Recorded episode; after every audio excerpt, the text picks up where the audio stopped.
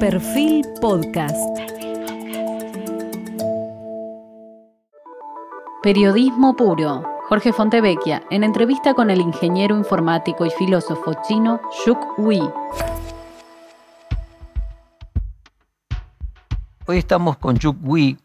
Eh, estudió ingeniería informática y filosofía en la Universidad de Hong Kong y en el Golden Miss College de Londres. Actualmente enseña en la Universidad Van de Weimar y en la Escuela de Medios Creativos de Hong Kong.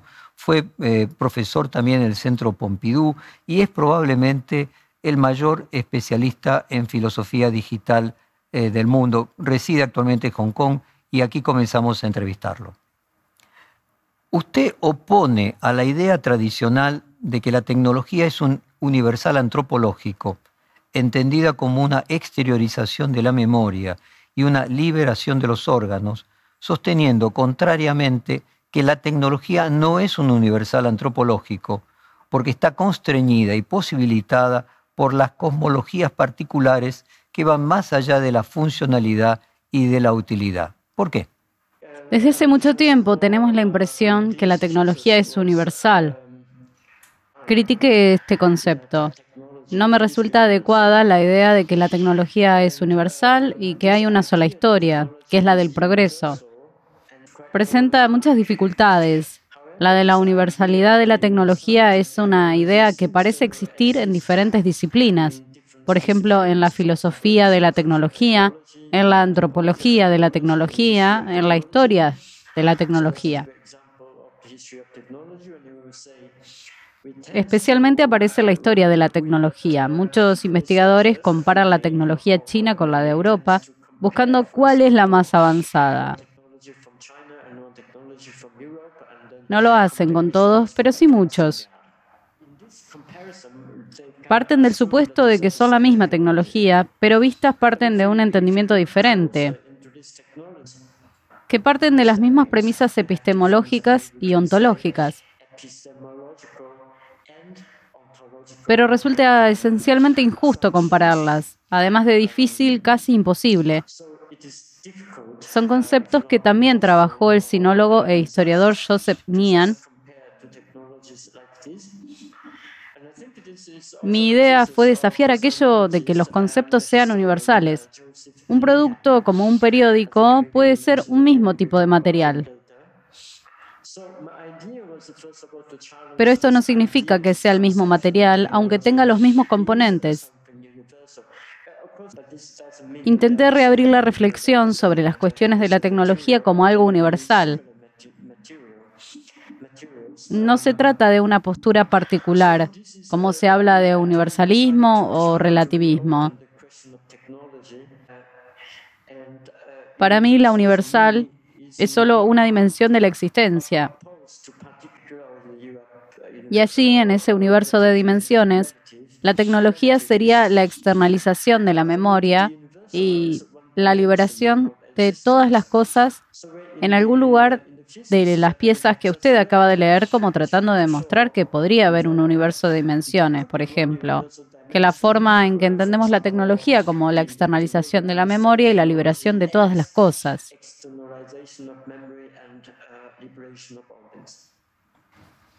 ¿Qué ventajas genera redescubrir una multiplicidad de cosmotécnicas junto a sus respectivas historias, en lugar de entender a la tecnología como un universal antropológico.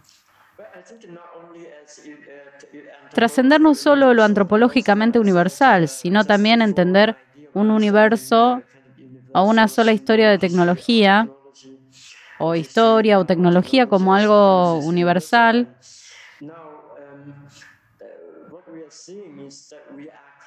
y percibir que lo que estamos viendo es que estamos compitiendo en una sola tecnología. En realidad lo que sucede es que estamos viendo la competencia de ciertas inteligencias para ver cuál es más eficiente o cuál es más rápida. Estamos en un tipo de competencia global de tecnología, viendo las formas de esta competencia. Cabría preguntarse dónde nos lleva y a dónde. Citando la conferencia de 1949 de Heidegger, y le cito eh, con comillas la pregunta por la técnica, usted se refirió a, las tecnologías milenarias como la de India, la de China, pero también la de los mayas, los incas y hasta los mapuches. Estos dos últimos pueblos precolombinos que habitaban Argentina y lo siguen habitando. Del estudio de la antropología eh, de las tecnologías, ¿surge algo aplicable de las técnicas precolombinas que pueda ser parcialmente restablecido? Esto se conecta con la pregunta que hice sobre el destino de la tecnología. La pregunta por la competencia geopolítica general de la tecnología y en particular de la tecnología digital. Es una competencia sobre la singularidad tecnológica. Mi propuesta es que en lugar de aceptar la universalidad de la tecnología y darle este progreso histórico, es necesario reabrir la pregunta de la tecnología, pensar sobre lo que llamo múltiples cosmotécnicas. La idea de fin de la historia es un poco teológica. ¿De dónde viene la multiplicidad? ¿Hay diversidad de tecnologías? Es un tema que no viene de la nada, ni de nuestra propia imaginación. Si se observa en la historia, hay una tecnología amazónica, hay una tecnología maya, hay tecnologías hindúes, chinas. ¿Pero qué son? ¿Son lo mismo que las técnicas hijas de la tecné griegas? Hay tecnología griega. Los historiadores son más rigurosos, pero podemos decir que hay una tecnología antigua y luego una moderna. De hecho, hay una multiplicidad de tecnologías. ¿Y qué quiere decir esta multiplicidad? ¿Cuál es la relevancia de esta tecnología? Tecnologías en nuestra situación de hoy. Para la mayoría de la gente no hay relevancia para esto. Son tecnologías obsoletas. Como tarea filosófica, la cuestión es encontrar la relevancia y explorarla. ¿Relevancia qué respuesta dar a esa multiplicidad? Y preguntarnos si nos permite pensar en hoy en un marco para nuestras tecnologías. Latinoamérica es una cultura híbrida que mezcla europeos, precolombinos, africanos, en un solo territorio que dio origen a una cosmopolítica populista sui generis. ¿Esta singularidad podría desarrollar una cosmotécnica singular? Cosmotécnica no es sinónimo de nacionalismo, no es fascismo, no es una identidad política. En el momento de articular conceptos, cuando hablamos de tecnología nos referimos a dos cosas. La primera es la cuestión epistemológica sobre el conocimiento. En segundo lugar, también de cuestiones vinculadas a la vida. No implica la construcción de una identidad política única y que subsuma a todos. Es exactamente lo contrario. Las múltiples cosmotécnicas permiten pensar en qué sentido se pueden comprender las transformaciones de la tecnología en la actualidad. Una mm, nueva comprensión de la tecnología podría tener un efecto transformador y que podría enriquecer su poder a partir de la comprensión que trascienda a la cultura europea.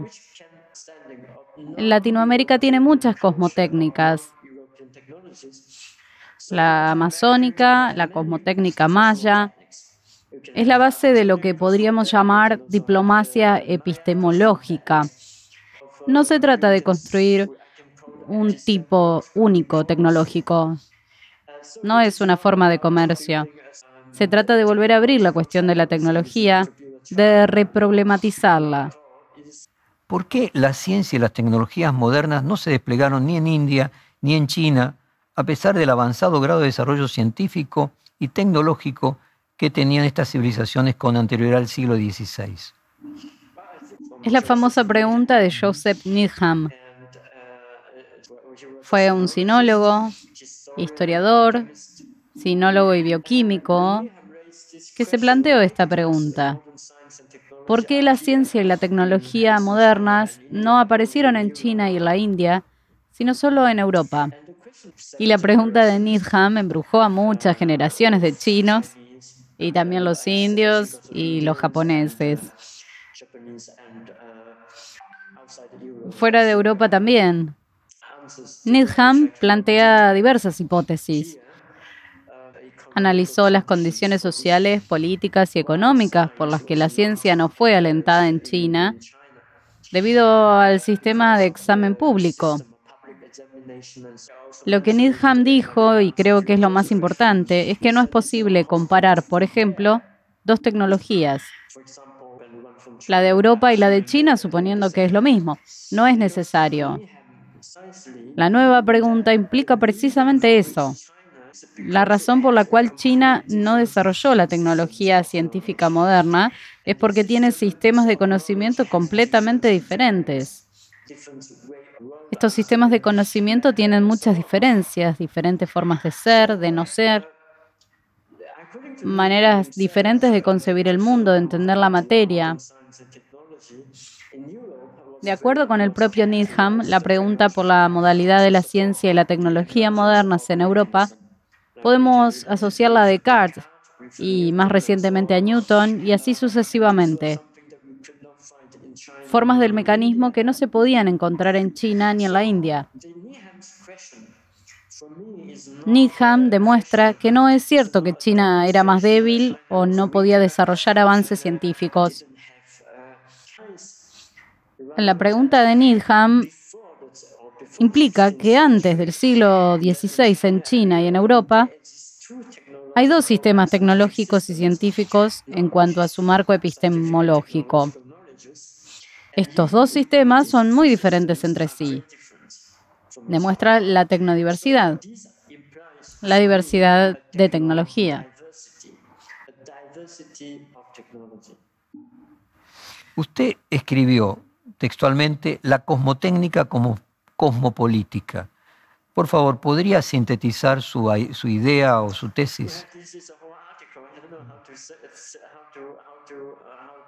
Me cuesta sintetizar la idea de ese ensayo. Lo que se sugiere en el artículo es que hoy, si queremos pensar en cosmopolíticas, primero tenemos que pensar en la tecnología. Es decir, que en lugar de limitarnos a un tipo de mundo ideal y armonioso, es importante buscar el rol de la tecnología en las tradiciones cosmopolíticas. Desde Immanuel Kant hasta hoy. Para establecer una nueva forma de cosmopolítica posible, Propongo que en primer lugar pongamos a la tecnología en el centro. En segundo lugar, lo que percibimos ahora es una competición por la singularidad tecnológica y esta competencia no alude al carácter cosmopolita de lo natural planteado por Kant. Por eso, la base para esta nueva cosmopolítica tiene que estar basada en múltiples cosmotécnicas. Usted dedicó mucho espacio en las ideas del inversor informático Peter Thiel sobre la obsolescencia de la ilustración. ¿Qué papel juegan estos millonarios digitales en el pensamiento neoreaccionario? Peter Thiel es una persona bastante especial. Estudió neurociencias y trabajó con el antropólogo francés René Girard en una conferencia que dio que fue muy importante. Empezó con un análisis del 11 de septiembre. Para Peter Thiel, el ataque terrorista del 11 de septiembre marca el fin de ciertos movimientos que comenzaron con ilustración europea. Y este movimiento es interrumpido por el enemigo a partir del evento al final. La pregunta que Peter Thiel planteó es que cómo puede seguir todo igual a lo que sucedió desde la ilustración en vista del 11 de septiembre. Se plantea cómo salvar a Occidente de su declive. Concretamente, en el texto titulado La educación de un libertario, Peter Thiel había escrito que la competencia es para los perdedores es el monopolio que produce la maximización de la ganancia. Esta perspectiva de Thiel es la que guía a los gigantes tecnológicos como Google y Facebook. La competencia es una idea omnipresente en determinado pensamiento. Es lo que guía a los Estados Unidos. Lo dicho no refleja realmente el punto de que su propia política es la competencia. Por eso no debe acotarse los límites del problema al discurso, porque estaba refiriéndose a empresas emergentes. Trump y los emprendedores tech serán los nuevos chivos expiatorios de la globalización.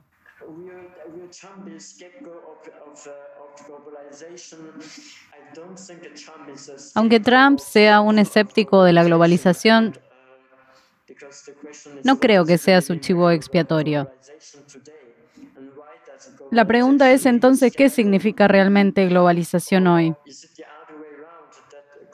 ¿Será al revés?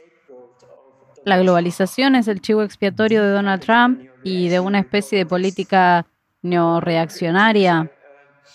Es una pregunta muy complicada. Por un lado, la globalización es un movimiento intelectual que hemos visto desde hace mucho tiempo y que tiene sus raíces en la ilustración. También es lo que enuncia desde la ideología neoreaccionaria de Peter Thiel.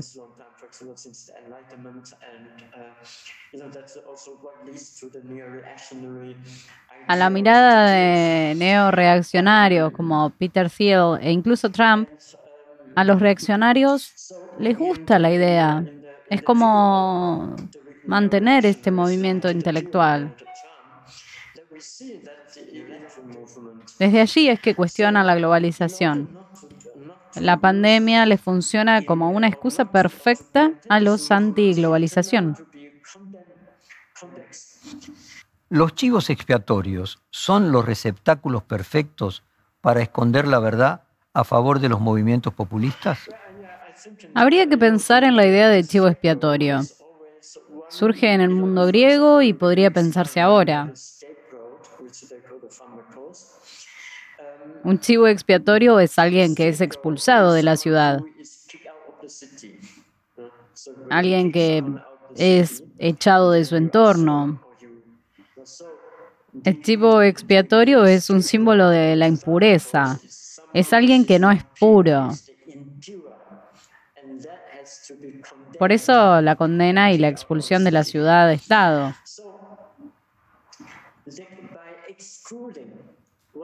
Excluyendo lo que es impuro, se mantiene a lo que es puro el interior de una sociedad. El problema no es el chivo expiatorio. Es culpar, generando la división entre una adentro y una afuera, una realidad exterior y una interna.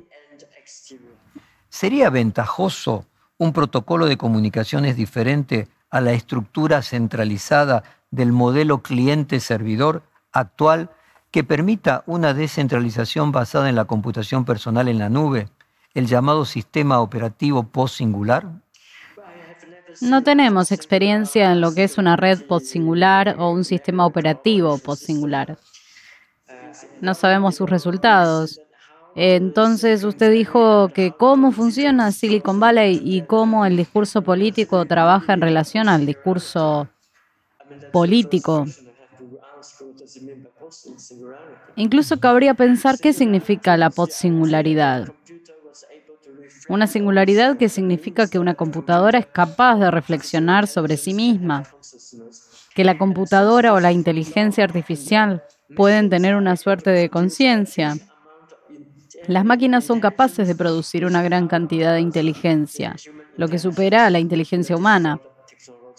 Esto es lo que se llama post-singularidad.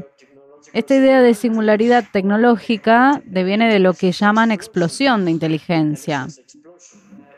Las máquinas podrán hacerse cargo de casi todas las tareas que son realizadas por seres humanos, incluyendo la planificación social, la planificación económica, la planificación política. Es una idea de una gravedad. Cuando lleguemos a esa realidad deberíamos preguntarnos si es necesario un sistema posoperativo singular. ¿Vive Occidente el momento trágico en que la conciencia reconoce la contradicción en el corazón de su naturaleza, lo que había pensado que era completo y entero se revela como frustrado e incompleto, lo que Hegel llamaba una conciencia desventurada? No diría que es un momento trágico. No lo es todavía. Porque para que sea trágico tiene que haber reconciliación en algún momento dialéctica. En este momento es diferente, no hay reconciliación. Con la conciencia desventurada, uno se da cuenta de la contradicción sin poder reconciliarla. Cuando escribí el artículo en 2017, es lo que observé en los populismos de derecha o neoreaccionarios. La conciencia desventurada que describió Hegel, pero todavía no es trágica. ¿Es la ilustración y la democracia como el fármaco griego remedio y veneno a la vez? La palabra griega fármacon es usada por Platón y mencionada por Jacques Derrida. A partir de la lectura del filósofo, se basa en el Fedro. Se narra una historia del rey de Egipto y les dice que es el dios de la escritura. Les dará un regalo, la escritura, para que la gente pueda recordar. Pero el rey de Egipto les dice que no, que cuando su gente aprenda a leer, también quiere decir van a olvidar, porque van a confiar más en la escritura, en la exteriorización de sus mentes. Así, escribir, o la tecnología en general, permite tolerar a su némesis, que es escribir y también olvidar. El fármaco es como la tecnología, en el mismo sentido en que nos permite recordar y nos hace olvidar. Es remedio y veneno, de acuerdo con esa lectura de Platón. ¿Es la inteligencia artificial una forma de billete de lotería cósmico? Es otra pregunta compleja.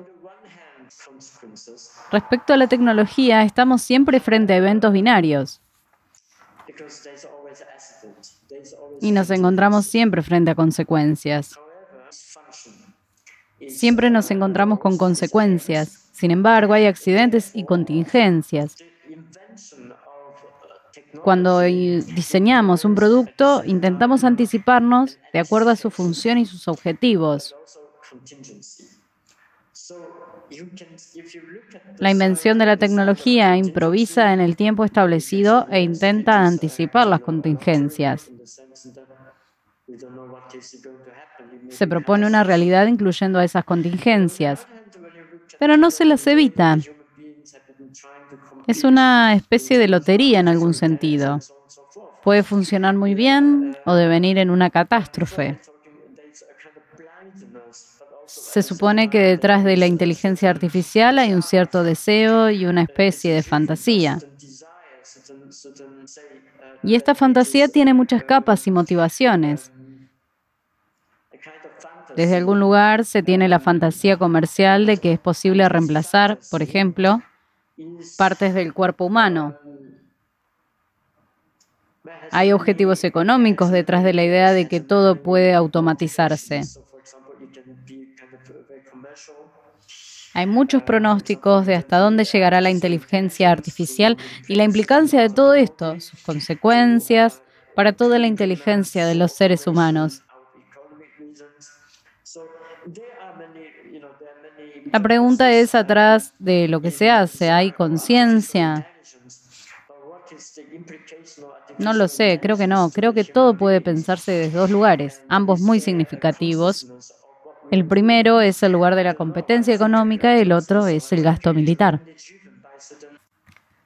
La tecnología Bitcoin, que trasciende a las monedas nacionales, ¿es empática con los ideales de los libertarios de una desterritorialización?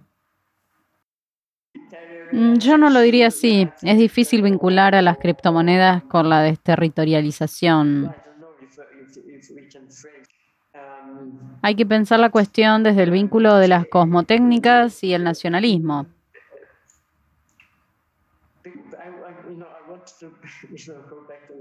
La creación de criptomonedas podría ser un proyecto nacionalista. Uh.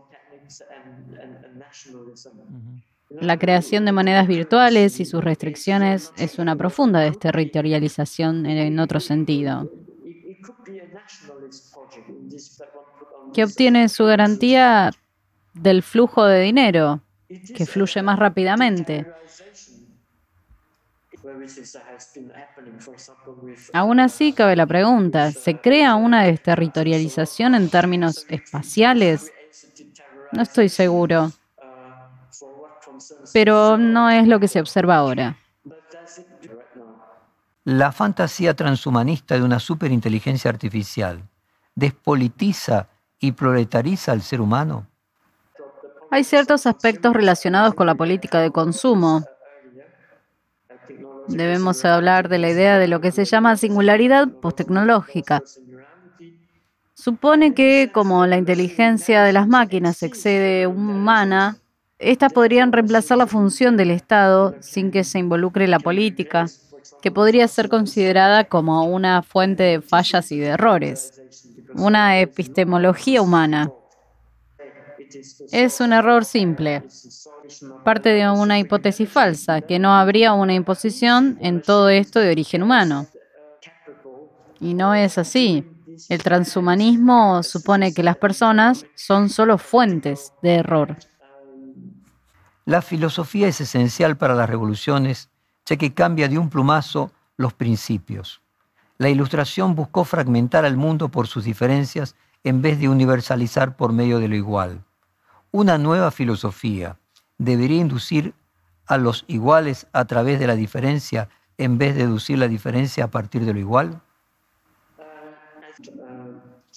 Las políticas de ilustración tienden a universalizar ciertas variables para generalizar ciertos efectos, pero ignoran las diferencias. Las nuevas cosmopolíticas reconocen las diferencias. Reconocer diferencias es también una forma de pensar sobre la cuestión de la igualdad. La igualdad no significa que todos sean iguales, significa que cada uno, sin importar lo diferente que sea, tiene que tener igual acceso y la oportunidad de igual acceso a los recursos y oportunidades.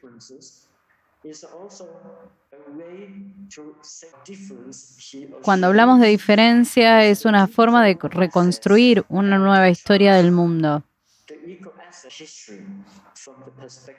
Hay una forma de igualdad que permite la consideración de diferentes civilizaciones y culturas. Seguimos con más preguntas después del corte.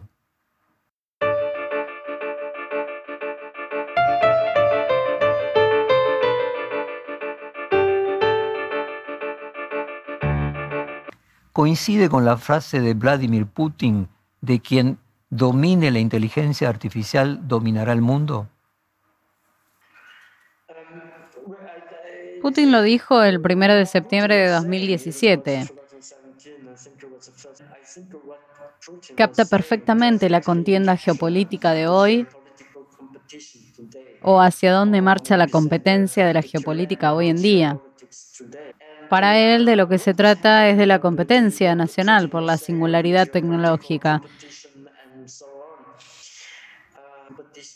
El último objetivo de la inteligencia artificial es la singularidad. Y esto es un problema.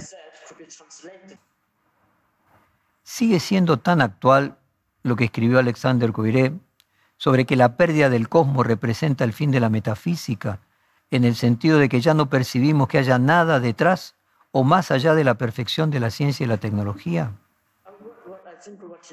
Creo que lo que Alexandre Coiré dijo sobre el final de la metafísica y demás debe atribuirse al fin de una concepción histórica. Las metafísicas se identifican a sí mismas como la ciencia primera, cuando yo escribí al respecto, me refería más bien al fin de la cosmología y no de metafísica. Ese fin de la cosmología es también una transición a lo que ahora llamamos astrofísica.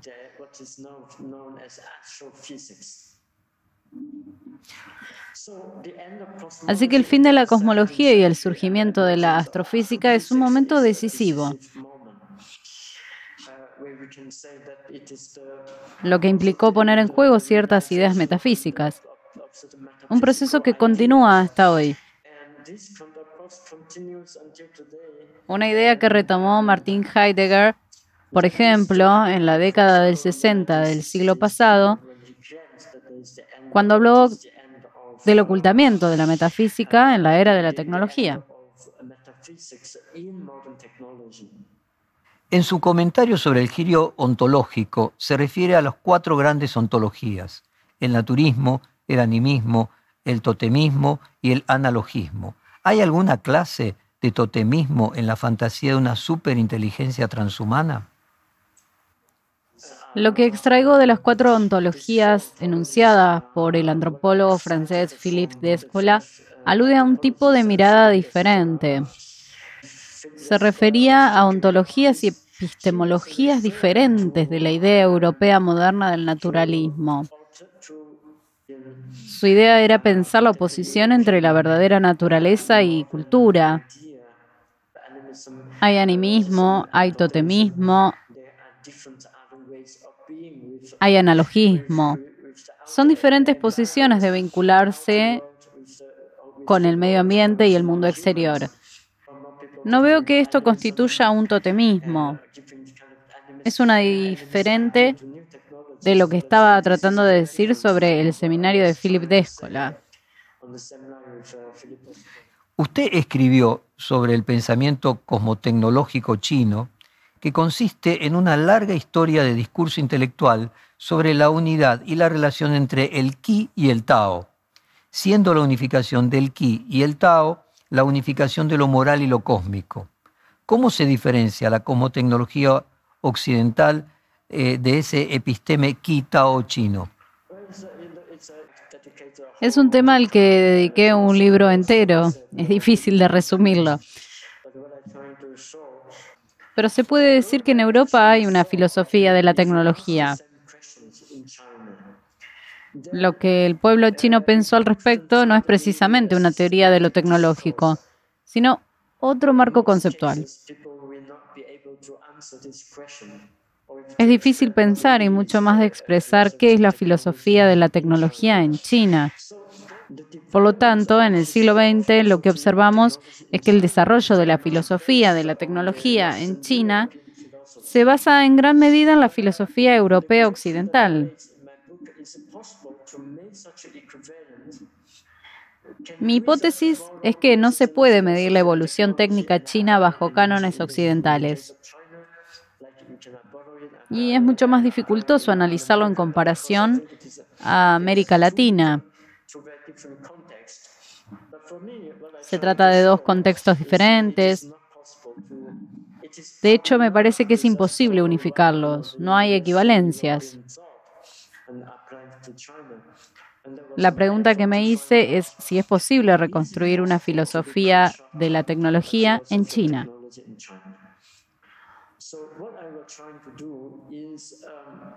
Por eso, indagué en el vocabulario chino a la búsqueda de conceptos que iluminen la cuestión. Así es como me encontré con Qi y Tao. Sé lo que se trata es de encontrar una guía en el camino. Es lo que permitió elaborar un discurso sistemático por largos años a partir de la relación entre ambas categorías. La idea era responder si es posible encontrar una filosofía de tecnología en China y si es así, cómo se elabora. ¿La tecnología ha sobrepasado al capitalismo? Es lo que afirman muchos teóricos.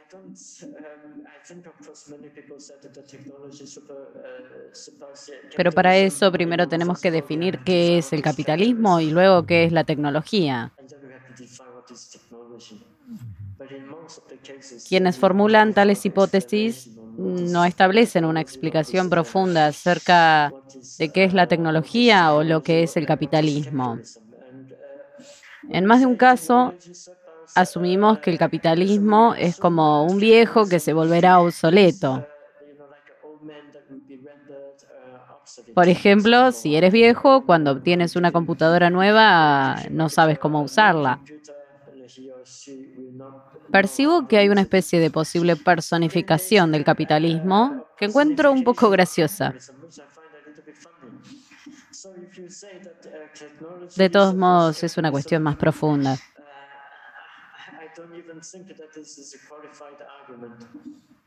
Oriente ha sobrepasado Occidente por medio de la innovación digital y la automatización y se podría decir que el Occidente maestro ha sido sobrepasado por sus estudiantes de Oriente? No creo que esté sobrepasando al oeste. Lo que puede percibirse es solo el proceso que llamamos modernización, que se vincula directamente a la globalización. Lo que llamamos globalización unilateral ya no se sostiene. Yo no diría que el este ha sobrepasado al oeste en términos de tecnología. Por eso lo que observamos hoy es una especie de reverso. Intenté enfocarme especialmente en describir este proceso de modernización que se ve como una globalización unilateral. Llegó a un punto en el que no puede continuar tal como estaba. ¿Cómo imagina usted un mundo con tecnodiversidad? Un mundo con tecnodiversidad es aquel donde en lugar de convertir cada periodo histórico en una singularidad promedio,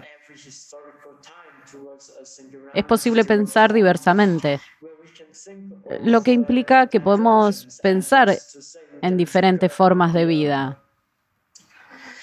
y comprender las diferencias en las relaciones entre el ser humano y la tecnología. También los matices en la relación entre los humanos y los no humanos. Y estas relaciones se pueden analizar respecto a las nuevas tecnologías. Usted escribió, el algoritmo es la exteriorización del pensamiento racional, que se complica en su proceso de desarrollo desde una lógica lineal a una lógica recursiva. ¿Cómo funciona esa recursividad? La lógica recursiva no es lineal. Para eso debo dar un ejemplo de las ciencias de la computación. Si algo llega mejorándose a sí mismo, la función se causa a sí misma. El mecanismo es lineal en el sentido de que hay causa y efecto. Una causa genera un efecto que genera otro efecto y así sucesivamente. La recursión no es un pensamiento no lineal. Eso significa que se autodeterminan para mejorar. Usted también escribió citando a Heidegger, y cito entre comillas, cualquier salvación que no provenga del peligro se encuentra aún dentro del desastre. Y concluye, vuelvo otra vez con, con, a citarlo, estamos siendo llevados por la gigantesca fuerza de la tecnología hacia ninguna parte, y si no tratamos de entenderla y transformarla, ahora tendremos que estar preparados para una constante llegada de catástrofes. Esto lo escribió usted. Y pregunto, ¿qué tipo de catástrofes usted imagina y si el coronavirus es una deriva de alguna de ellas? Correcto, muchas gracias por este comentario, porque cuando era el sentido de mi comentario sobre Heidegger, la tecnología se manifiesta en sí misma como un peligro. La tecnología moderna está en peligro. Pero ¿cómo vamos a enfrentar este peligro? ¿Vamos a escapar de él? Si lo comprendemos, puede adoptar su forma real. De otra manera es imposible evitar las catástrofes. Vivimos en un contexto en el que las catástrofes se suceden. Si continuamos esta forma de modernización, continuamos esta forma de industrialización, solo veremos más y más catástrofes. Heidegger, según mi interpretación, nos invita a comprometernos con el peligro. Pensar la tecnología para no continuar esa forma de industrialización y modernización que ha durado siglos y que nos lleva a tal incertidumbre y que lleva incluso a manifestaciones como el coronavirus actual.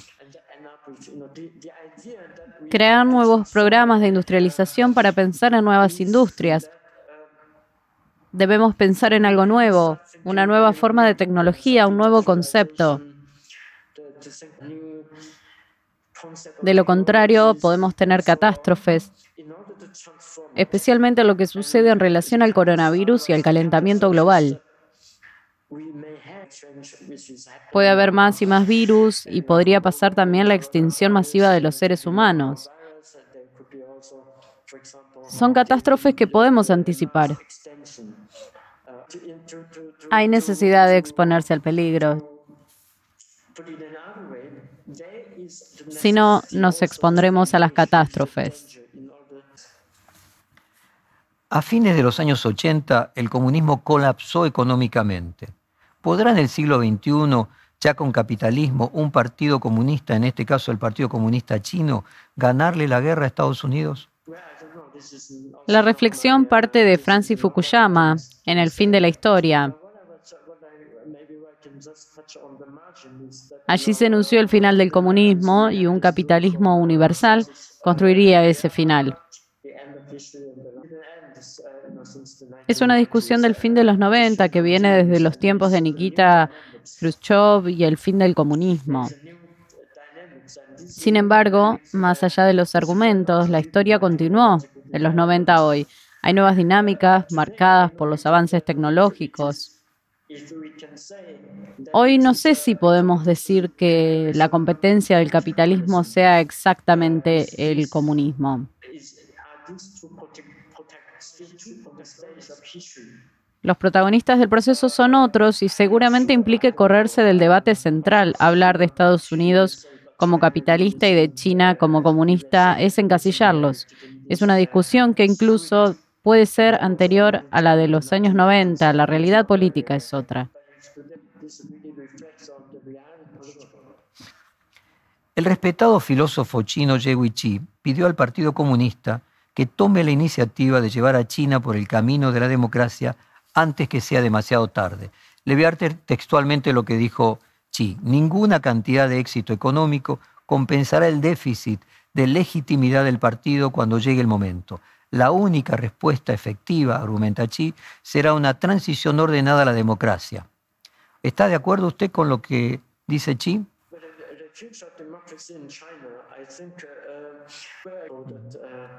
Nuevamente cabe preguntarse por la definición de democracia.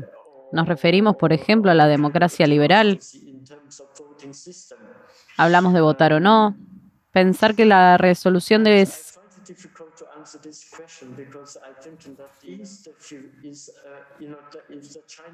Pensar que la solución es que China se transforme, como sugiere el filósofo Xiu Qi, es pensar la cuestión desde un punto de vista liberal. No estoy muy seguro que el país se transforme en una democracia liberal. ¿Podría usted elaborar su propia visión sobre aquella idea de que el marxismo es un producto del idealismo alemán y del cristianismo tardío? No es parte de un libro mío. Fue una conversación que tuve con François Litoir cuando aquel filósofo escribía en la década de 1990 sobre su experiencia en Berlín Oriental antes de la caída del muro. Luego él regresó a Alemania. La frase estaba más vinculada a sus vivencias. De todos modos, si uno observa la formación intelectual de Carlos Marx, observa que sus ideas nacieron en eh, general del idealismo, en la cristiandad tardía. Eh, muchas gracias por esta hora de conversación y nos mantendremos en contacto. Perfil Podcast.